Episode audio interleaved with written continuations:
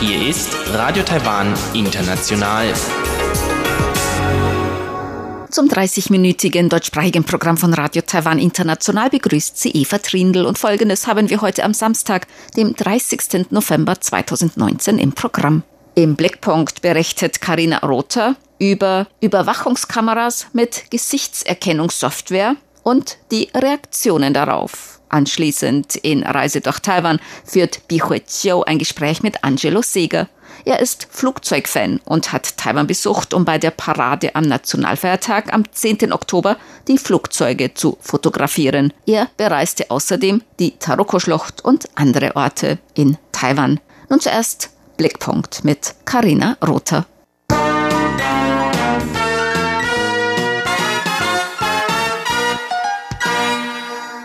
Ein Vorstoß des staatlichen Bahnunternehmers Taiwan Rail im Bereich Überwachungstechnologie sorgte im November für heftige Debatten. Am 5. November verkündete das Verkehrsministerium, dass an einem Bahnhof in Taichung, West-Taiwan, 202 Überwachungskameras mit intelligenter Gesichtserkennungssoftware angebracht worden seien. Sie sollten hilfsbedürftige Personen identifizieren und Kriminalität leichter bekämpfbar machen. NGOs beschuldigten das Verkehrsministerium, den ersten Schritt in Richtung eines Überwachungsstaates zu gehen und das Recht auf Privatsphäre und Datenschutz zu brechen. Prompt verkündete Verkehrsminister Lin Jialong in einer Pressekonferenz am 6. November, man werde die Funktion der Gesichtserkennung deaktivieren und ein intelligentes Verkehrsmanagement verfolgen, das gleichzeitig die Privatsphäre schütze. Doch der Vorstoß der Bahn ist nur ein Beispiel für den Einsatz von Gesichtserkennungssoftware in Taiwan. Einige Testschulen in Taoyuan haben mit Hilfe der Stadtregierung Gesichtserkennungskameras am Eingang des Gebäudes angebracht. Die intelligente Technologie informiert Eltern und Schulleitung per App, sobald ein Schüler eingetroffen ist. Der Schulleiter erklärt, wie die Technologie zur Sicherheit der Schüler beitragen soll. Wenn ein Schüler sehr früh das Haus verlässt, aber erst spät in der Schule eintrifft, dann wissen die Eltern vielleicht nicht, warum er so lange zur Schule braucht. Wir sagen den Eltern nur, wann die Schüler in der Schule ankommen. Von 1100 Schülern haben nur 30 Familien der Registrierung zur Gesichtserkennung nicht zugestimmt. Der Schulleiter betont, das System sei sicher, da die Daten von einem geschlossenen Server vor Ort verarbeitet würden und nicht an eine Cloud weitergeleitet werden. Forscherin Song Pei-shan gibt zu bedenken, dass Daten selbst dann gehackt oder ausgelesen werden können, wenn sie nicht namentlich gespeichert sind. Sie ist die Vizevorsitzende des Digitalen Innovationszentrums am Institut für Wissenschaftsrecht. Sie gibt zu bedenken, dass Gesichtsdaten ebenso privat seien wie Namen und Ausweisdokumente. Dass es bei einem großflächigen Einsatz aber unmöglich sei, die Zustimmung aller einzuholen, bevor diese Daten aufgezeichnet werden, sei problematisch. Sie sagt, die Europäische Union verlangt, dass man als erstes die Auswirkungen auf die Privatsphäre evaluiert und die Risiken identifiziert. Sie verlangt, dass nur Fachleute die Daten verwalten. Das zeigt, dass es ein hohes Risiko bei Gesichtserkennungstechnologien gibt. Denn es ist eine persönliche Information, die der Einzelne nur schwer nachverfolgen kann. Deswegen müssen wir vielleicht auch unsere Schutzmechanismen erhöhen. In Taiwan scheint das Bewusstsein in der Bevölkerung für die Risiken zu wachsen. Auch die Stadt Taipei plante ursprünglich, an vier Schulen testweise intelligente Gesichtserkennung einzusetzen. Auch an einigen Kreuzungen war der Einsatz im Gespräch. Doch bisher ist keiner der Pläne umgesetzt worden. Das war Blickpunkt China mit Karina Rother.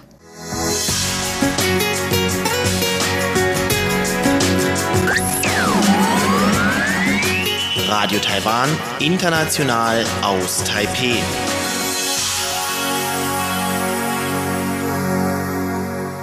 Nun geht es weiter mit Reise durch Taiwan mit Bihui Chiu, heute im Gespräch mit Angelo Seeger.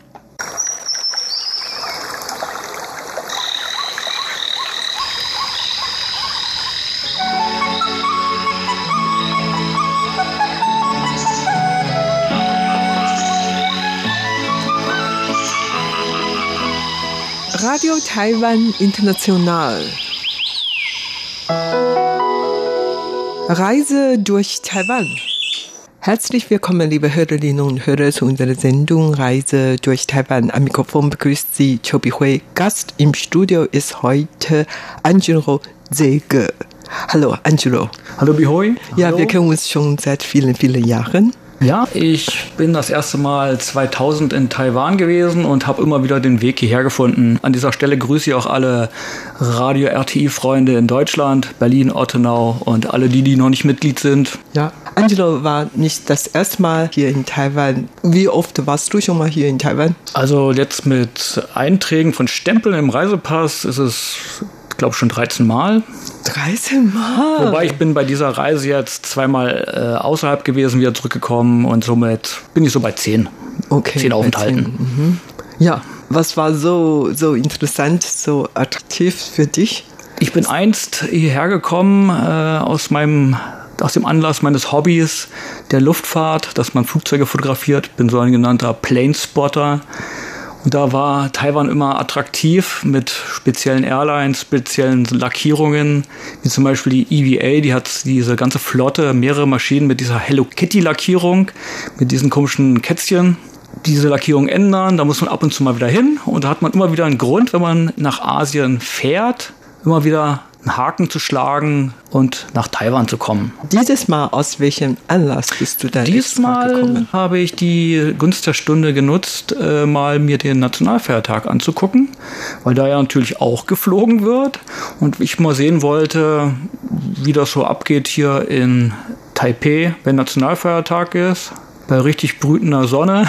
Mhm, sehr ja. schöne Wetter. Habe auch Glück gehabt mit meinen Fotos, die ich machen wollte. Habe eine Menge Leute gesehen, die guter Laune waren und den Tag genossen haben mit der Familie. War ganz angenehm. Mhm. Dort hast du sehr viele Fotos geschossen, oder?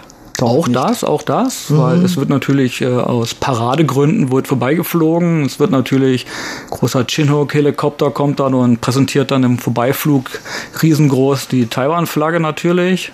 Und das gibt natürlich, wenn man richtig gut positioniert ist, schöne Bilder. Mhm. Warst du gut positioniert? An diesem Tag. Ja. Da gab es Kontrolle, also Eintrittskontrolle oder so. Ja gut, es gibt natürlich direkt um den Präsidentenpalast äh, für Ehrengäste aus aller Welt so eine extra Zone nur mit Einladung, aber da will man ja gar nicht hin. Mhm. Somit geht man äh, zwei, drei Straßenzüge weiter weg doch ist für die normale Bevölkerung äh, abgesperrt gewesen, sodass sie alles sehen konnten. Und da standen halt auch all die anderen Taiwanes äh, taiwanesischen oder Taiwaner-Spotter mit ihren dicken Kameras und haben gewartet, dass die Flugzeuge kamen. Mhm. Und wenn man Leute mit langen Objektiven sieht, weiß man immer, hier ist man richtig. Okay. und wie viele waren dort? Dieses da waren Mal. gut und gerne zwei Dutzend. Zwei Dutzend. Lokale Planespotter. Mhm. Gegebenenfalls auch der eine oder andere vielleicht, der aus Japan kurz rübergekommen ist und so. Mhm. Man tauscht sich da ja aus. Doch noch einige aus Ausland angekommen. Aber der Großteil war eigentlich lokal. Lokale, okay. Weil es auch sehr stark verbreitet ist hier. Mhm. Was heißt stark verbreitet? Weil du schon ein paar Mal hier gewesen und hast du beobachtet, dass diese Hobby immer weiter verbreitet worden ist? Ja, wenn man natürlich an den signifikanten Punkten steht und äh, seine Position sucht für ein gutes Foto, dann trifft man automatisch Leute, so kommt man auch in Kontakt und äh, so entstehen auch Freundschaften. Mhm. Und das ist natürlich auch das Schöne bei diesem Hobby, mhm. dass man dann halt wiederum nochmal einen Grund hat, in Land X zu fahren, weil man da ja einen Hobbyfreund hat. Und du warst bei dem Nationalfeiertag der Republik China Taiwan gewesen. Und warst du auch in Peking?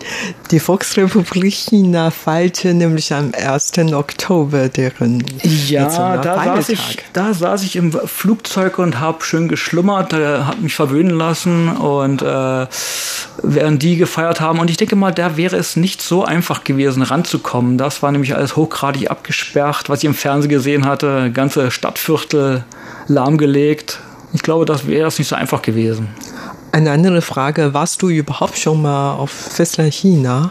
Ja, ja, ja, ja. Und dort durfst du auch Flugzeuge fotografieren. Ja, selbstverständlich, ne? selbstverständlich. Mhm, und es ist auch äh, im chinesischen Festland auch sehr verbreitet. Mhm, da gibt es auch äh, sehr viele Planespotter, die dementsprechend die großen Flughäfen Peking, Shanghai, sonst was alles abgrasen, weil das Schöne ist unter anderem kompletter asiatische Raum, aber auch speziell auch der chinesische Raum, was ja auch der größte Flugzeugmarkt ist momentan überhaupt die haben unheimlich viele Sonderlackierungen. Die haben halt die Masse an Flugzeugen und die sind aber nicht alle eintönig gleich, sondern die haben immer Werbelackierungen, Jubiläumslackierungen und dergleichen.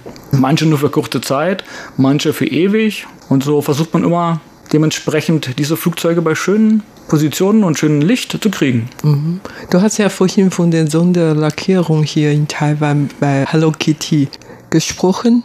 Und welche hast du noch fotografiert? Hast du, was weiß ich noch, Orchideen aus Taiwan oder ja, Obst? Genau, das gab es äh, nämlich äh, bei China Airlines. Die hatten eine Kampagne gehabt, äh, die haben immer das Land Taiwan äh, repräsentiert mit Kunst und dergleichen. Gab es eine Lackierung mit einer Ballerina, dann gab es so einen richtig gefüllten Obstkorb für die Obstindustrie irgendwie.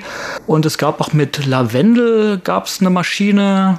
Die gibt es aber mittlerweile nicht mehr. Und das sind so Sachen, hat man abgehakt, hat man im Kasten.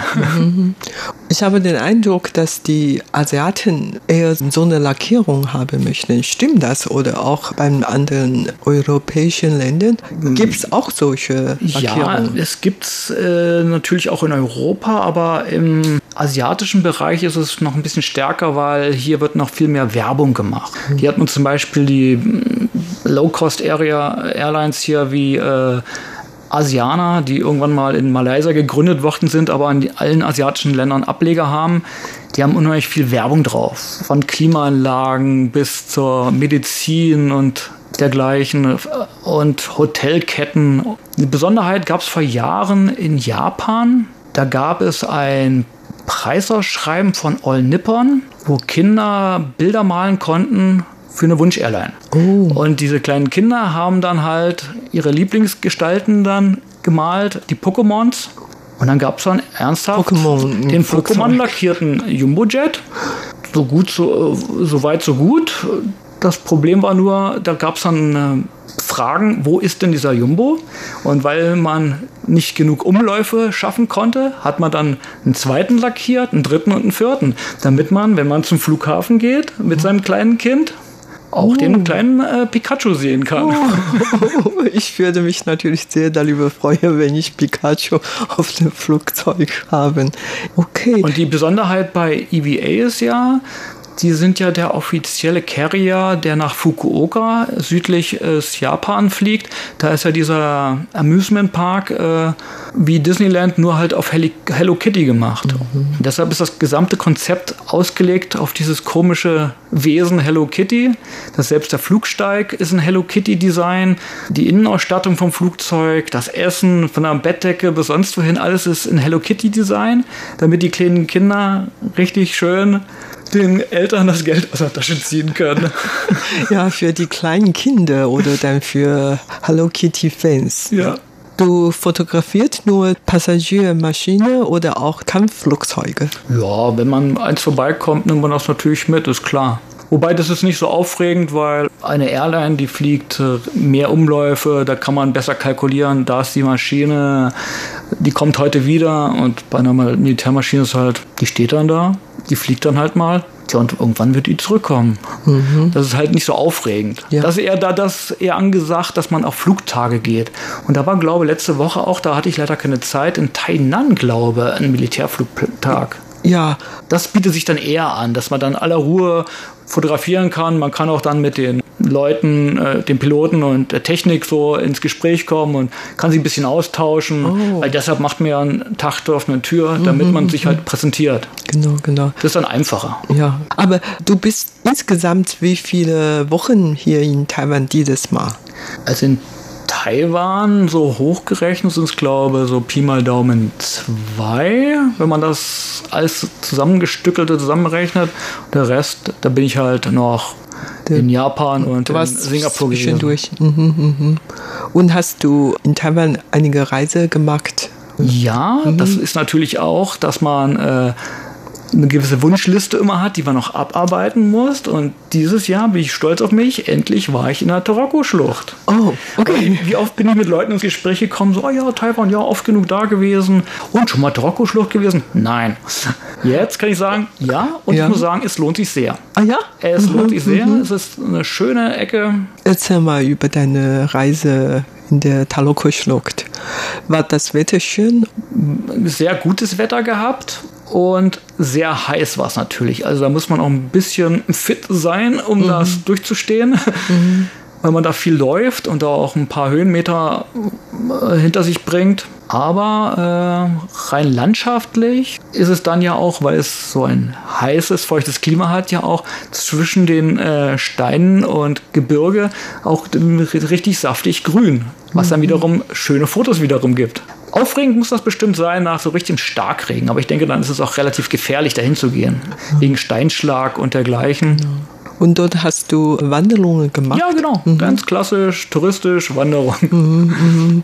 Also große Wanderungen oder wie lange warst du da? Insgesamt nur einen Tag oder Einen kompletten Tag Taroko-Schlucht gemacht und da gibt es äh, diverse Pfade, wo es auch Empfehlungen gibt, nach dem Motto für Anfänger, für Erfahrene mhm. und auch mit Zeitangaben, wie lange das dauert. Gegebenenfalls auch mit der Angabe, dort gibt es dies und das zu sehen. So stellte man sich dann was zusammen. Dank der Unterstützung meines äh, guten Freundes hier in Taiwan, der sich gleich darum kümmerte nach dem Motto, was, du kommst dieses Jahr nach äh, Taipei, du, ich organisiere gleich was. Da, da, hatte ich noch gar nicht meinen Koffer gepackt, da hatte der schon alles organisiert. Alles geplant. ja, ja. Schon geplant, ja. Du hast dieses Mal endlich die Taloko-Schlucht besucht. Und was war überhaupt der Highlight für diese Reise? Das Highlight äh, generell, da, äh, sich das mal angeguckt zu haben, weil man es ja nur aus Videos und dann von Bildern kannte.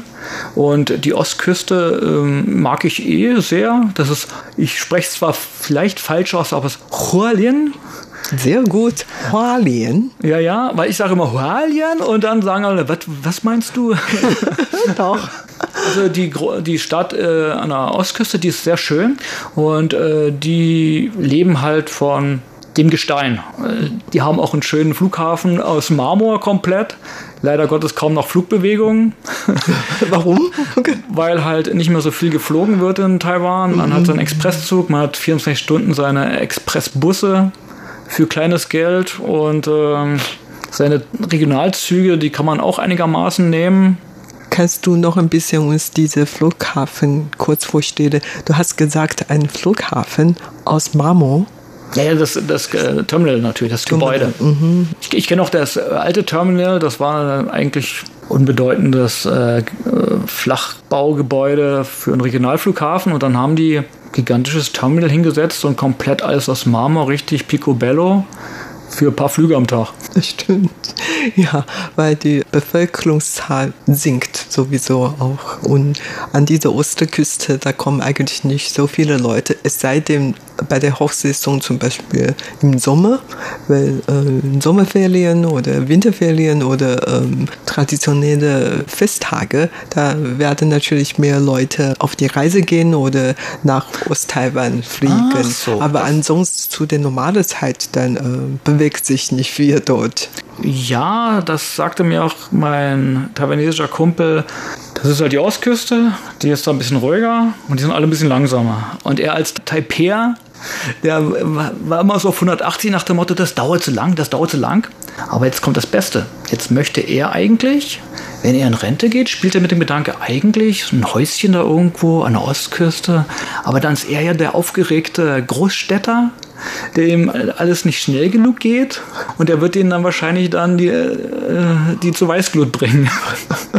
Aber stimmt schon, dieser Lebensrhythmus ne, hat ja wirklich großen Unterschied zwischen Taipei und dieser kleinen Stadt. Hast du den Eindruck, dass das Lebensrhythmus in Taipei sehr schnell? Taipei schon, ja, ja. Aber also, ich, ich habe gehört, in Hongkong und in Shanghai ist es noch schlimmer. Ja, Hongkong, auch, auch Singapur eigentlich geht immer schnell, schnell, schnell, schnell, schnell, schnell. In ganz Asien. Ja, nicht ganz Asien. Ähm, ich war jetzt ja auf dem Trip auch unten in Kaohsiung und da ist dann wieder entspannter. Wobei äh, die neigen eher so ein bisschen zum Aggressiven irgendwie, so ein bisschen so. nee, Kaohsiung ist keine große Stadt. Ja, aber also das, ist eher auch wie eine ganz andere Region, wenn man das dann vergleicht auf so einer Reise durch Taiwan. Das fängt schon an, wenn man im Flughafen ins Taxi steigt, da hat man dann so einen richtigen durch und durch Macho-Taxifahrer mit Sonnenbrille, sonst was, der seine Betelnuss kaut und dann mit 80 Sachen durch die Innenstadt fährt und die Fußgänger weghupt. Also kenne ich das noch, äh, wo ich das erste Mal in 2000 da war. Aber mittlerweile ist, bin ich ja fasziniert von Kaohsiung. Die haben ja diese Stadt komplett neu entwickelt. Mhm. Alles, was im südlichen Teil im Hafengebiet war, ist ja komplett neu gebaut mit irgendwelchen Kulturzentren und Veranstaltungshallen und so weiter. Also ist nicht mehr die gleiche Stadt gewesen. Okay. Oder vermisst du doch diese etwas Mafia-ähnliche Taxifahrer? naja, gut, also das muss man halt hinnehmen. Okay, dieses Mal hast du die ganz berühmte Taloko-Schlucht besucht. Und dann, wo warst du noch? In Kaohsiung? In Kaohsiung halt, dementsprechend. Mhm. Auch wieder wegen dem Flughafen, weil das ist der zweite internationale Flughafen. Da kann man natürlich auch gut fotografieren, aber wenn die Sonne untergegangen ist, dann zieht man durch die Stadt und äh, guckt sich an, was da so los ist. Respektive, wenn man plant, da länger hinzufahren, ist es auch ganz gut, ins Umland zu fahren. Da gibt es zum Beispiel dieses Fugusan-Kloster oder so. Das ist echt eine Reise wert. Fugusan, ja, so wirklich eine große Anlage mit so vielen Tempel und Buddha-Figuren. Mhm. Und da war ich vor Jahren mal. Das ist ganz entspannt da. Da kann man auch einen ganzen Tag verbringen. Weil es groß genug ist und viele zu sehen gibt. Wobei, äh, Kaohsiung hatte ich auch mal ein schönes Erlebnis vor Jahren. Da gibt es ja diese Nine Corner Bridge oder was es da ist. In diesem Stadtpark. Das ist quasi eine zickzackförmige Steg, der ins Wasser ragt, weil da ist ja das Glau der Geisterglaube, dass Geister nicht gerade nur geradeaus gehen können. Deshalb hat man so zickzackförmig diesen Steg angelegt. Kannte ich aus dem Fernsehen, kannte ich von Prospekten, auch in Filmen habe ich das schon gesehen. Ich fahre dahin vor Jahren, Brücke da, Park ist da, mhm. kein Wasser da. Wasser abgelassen und da waren gerade Sanierungsarbeiten. Okay. Da dachte ich, nicht schlecht. Ja, ich weiß. Du sprach von dem Lotusteich. Ne? Der Lotusteich, ja. Ja, ja. da gibt es einen äh, Drachen und Tiger. Pavillon ist darauf, ja wirklich sehr schöne Gegend, aber ohne Wasser. Ohne Wasser, gibt es natürlich keine Lotus. okay. Anderes Mal kannst du mal revanchieren, nochmal hingehen. Das ist der Punkt, deshalb muss man mal wieder nach Taiwan ja, gucken, genau. ob es die Nine Corner Bridge noch gibt. Und vielleicht gibt es diesmal auch Wasser. Okay. Und wo warst du denn ansonsten noch in Taiwan? Äh, sonst nicht weiter in Taiwan. Jetzt auf diesem Trip. Mhm. Aber sonst die letzten Jahre hatte ich sonst die anderen markanten Punkte abgegrast von nicht weit von Taipei nördlich. Kelung zum Beispiel kann man gut erreichen mit dem Bus. Dann äh, Taichung ist auch eine schöne Stadt eigentlich die unheimlich gewachsen sein muss jetzt die letzten Jahre. Mhm. Jetzt ist Taichung die zweitgrößte Stadt. Ah, mittlerweile, ah ja. Ja, von Taiwan. Nicht mehr Kaohsiung. Das hat sich wirklich einiges geändert und entwickelt. Und in Taipei warst du jedes Mal.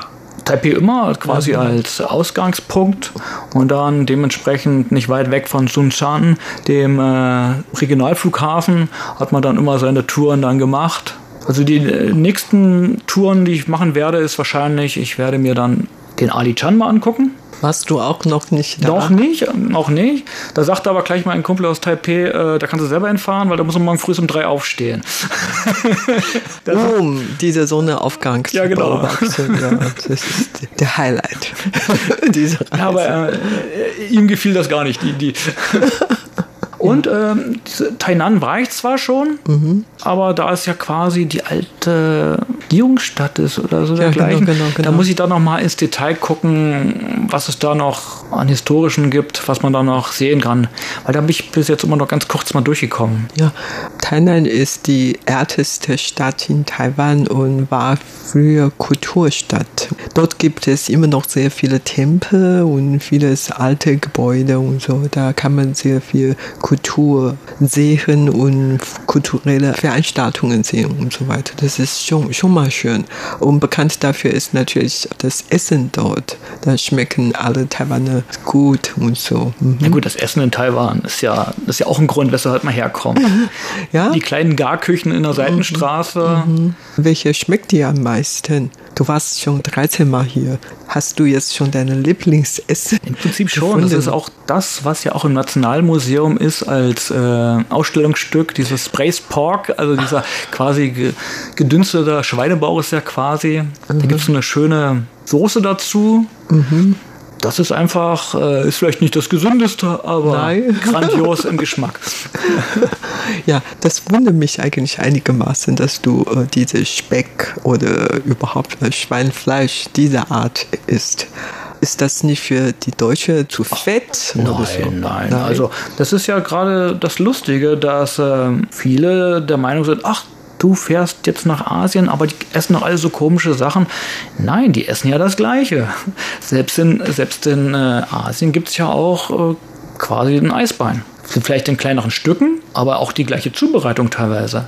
Und am interessantesten ist, wenn man zum Beispiel nach Korea fährt, das ist sehr ähnlich der deutschen Küche.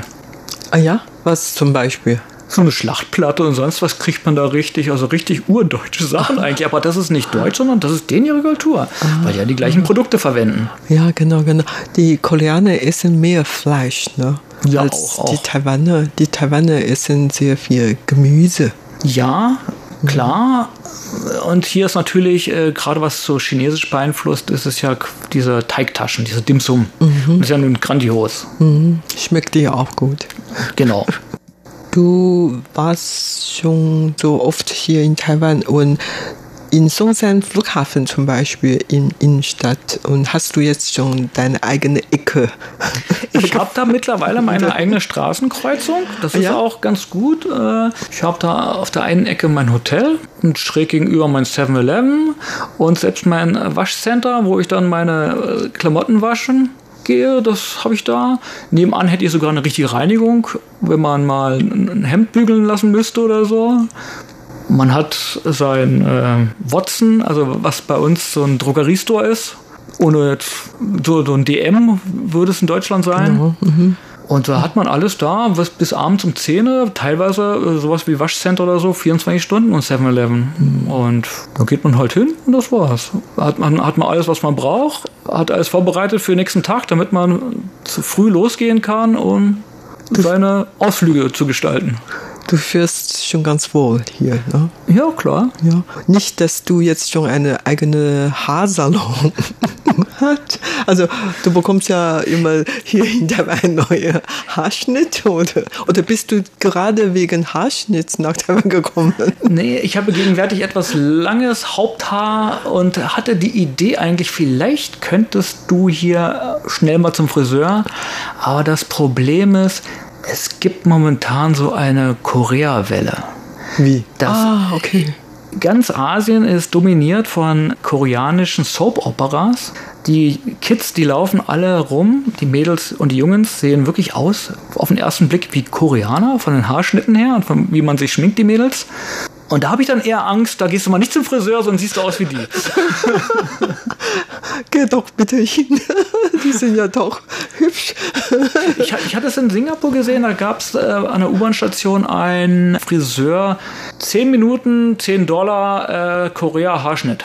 Tatsächlich. Es gibt auch hier in Taiwan sehr viele solche Haarsalon. Das dauert innerhalb von 10 Minuten und da hast du einen neuen Schnitt und das kostet nur 100 Taiwan-Dollar 3 Euro. 3,80 so war du in den Dreh, ja? Ja, ja. 3,40, ja, ja. Ja, 3, 4 Euro. Ja. Und dann siehst du wie ein Koreaner aus. Nee, nee, lieber nicht. Dann vielen Dank für diesen schönen Bericht. Ja, das war's für heute in unserer Sendung Reise durch Taiwan. Vielen Dank für das Zuhören. Am Mikrofon waren Angelo Seger und Chobi Hui. Sie hörten das deutschsprachige Programm von Radio Taiwan International am Samstag, dem 30. November 2019. Unsere E-Mail-Adresse ist deutsch.rti.org.tw. Im Internet finden Sie uns unter www.rti.org.tw. Über Kurzwelle senden wir täglich von 19 bis 19.30 Uhr UTC auf der Frequenz 5900 Kilohertz. Vielen Dank fürs Zuhören. Am Mikrofon verabschiedet sich Eva Trindl.